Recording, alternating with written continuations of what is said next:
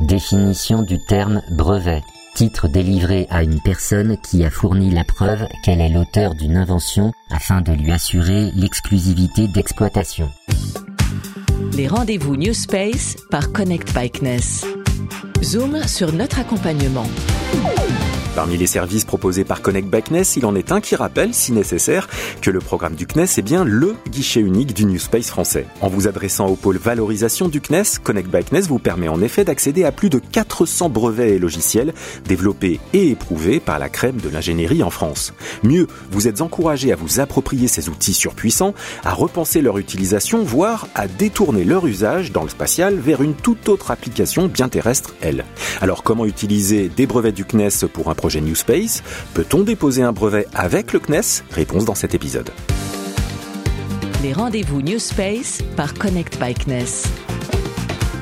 Antoinette Dozen, vous êtes chargée de la protection et de la valorisation des inventions au CNES. Alors comment ça se traduit dans les faits de protéger et valoriser la propriété intellectuelle du CNES Notre rôle à la valorisation consiste à déposer et à gérer euh, les inventions du CNES qui sont constituées euh, de brevets, logiciels, savoir-faire, marques en adaptant la meilleure forme euh, de protection juridique et ensuite de les exploiter, d'exploiter ces inventions. Ça se fait via des contrats de licence, des accords de transfert de technologie vers des startups, des PME ou des grands groupes. Et de combien de brevets au CNES vous occupez-vous? Alors le CNES a un portefeuille actuellement avec 2200 titres, brevets et familles de brevets. Et accompagnez-vous également les bénéficiaires du programme Connect by CNES dans leur dépôt de brevets? Nous accompagnons les startups ou les nouvelles sociétés quand nous sommes en copropriété avec elles sur des brevets ou en, éventuellement en co-dépôt de logiciels. Il faut que les technologies soient communes avec le CNES. Et dans ce cadre, quels avantages a-t-on à, à, passer par votre service? Le fait d'être en copropriété avec euh, le CNES sur un brevet pour une start-up est un avantage euh,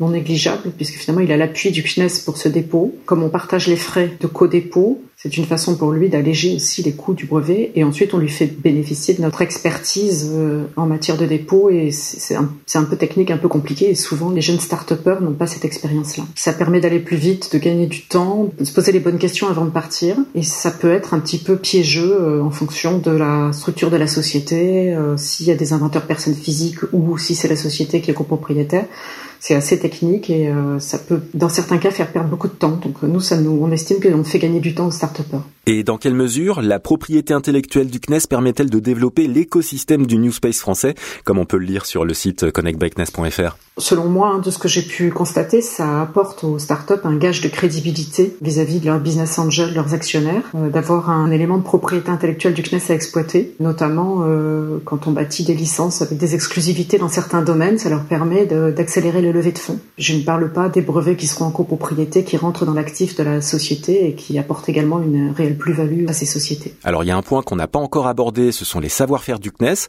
Comment on y accède? Le CNES met au point des savoir-faire qui ne sont pas des brevets, qui sont protégés par la confidentialité. Il donne accès à certains de ses partenaires à ces savoir-faire qui accèdent sous forme de licence de communication de savoir-faire ou de transfert de technologie et qui sont dans ces cas-là dans une relation exclusive avec le CNES pour pouvoir euh, mettre en œuvre ces savoir-faire et qui bénéficient aussi dans ce cas-là de l'accompagnement du CNES pour cette mise en œuvre. Toutes les sociétés peuvent accéder euh, au savoir-faire. Actuellement, on, a plus de transfert de savoir-faire avec de grands groupes ou des ETI, des sociétés déjà établies, mais rien n'interdit que les startups aient accès au savoir-faire du CNES. Il va sans dire que qui dit savoir-faire dit exclusivité souvent et donc euh, un prix à payer pour accéder à ce savoir-faire, puisque ça donne un avantage concurrentiel à la société. Quels sont les trois mots qui, selon vous, décrivent le mieux, je dirais, la philosophie du CNES en termes de valorisation de, de propriété intellectuelle? Je dirais d'abord confiance, parce que selon moi, euh, le, conseil et l'expertise que je vais pouvoir apporter euh, est basée sur une relation de confiance avec le demandeur. Ensuite, euh,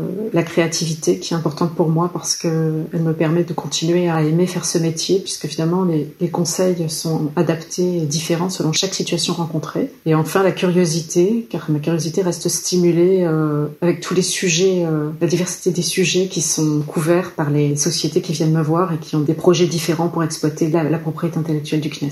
Eh bien, on va rester sur la curiosité. Vous m'avez confié que votre grand-mère vous avait offert un télescope quand vous aviez 9 ans. Est-ce que c'est ça qui vous a donné envie d'aller sur les traces de Galilée? Euh, je, oui, j'ai toujours été fascinée par l'univers, par euh, la partie euh, exploration de l'univers, particulièrement au CNES. Et quand je, quand je travaillais au service juridique, c'était la partie qui me faisait le plus rêver. Il y a encore tellement de choses qui restent à découvrir. Peut-être que c'est ça qui me fait rêver, qui continue à m'émerveiller. Ça reste encore un, un territoire à découvrir. Antoinette Dozen, merci beaucoup. Je rappelle que vous êtes en charge de la protection et de la valorisation des inventions au CNES. Et merci à vous d'avoir écouté cet épisode. La semaine prochaine, on vous ouvrira les portes du LabNav, le laboratoire du CNES dédié au positionnement et à la navigation par satellite. N'oubliez pas que vous retrouvez tous nos épisodes sur Apple Podcast, Spotify et Deezer, et bien évidemment dès maintenant sur connectbyknes.fr.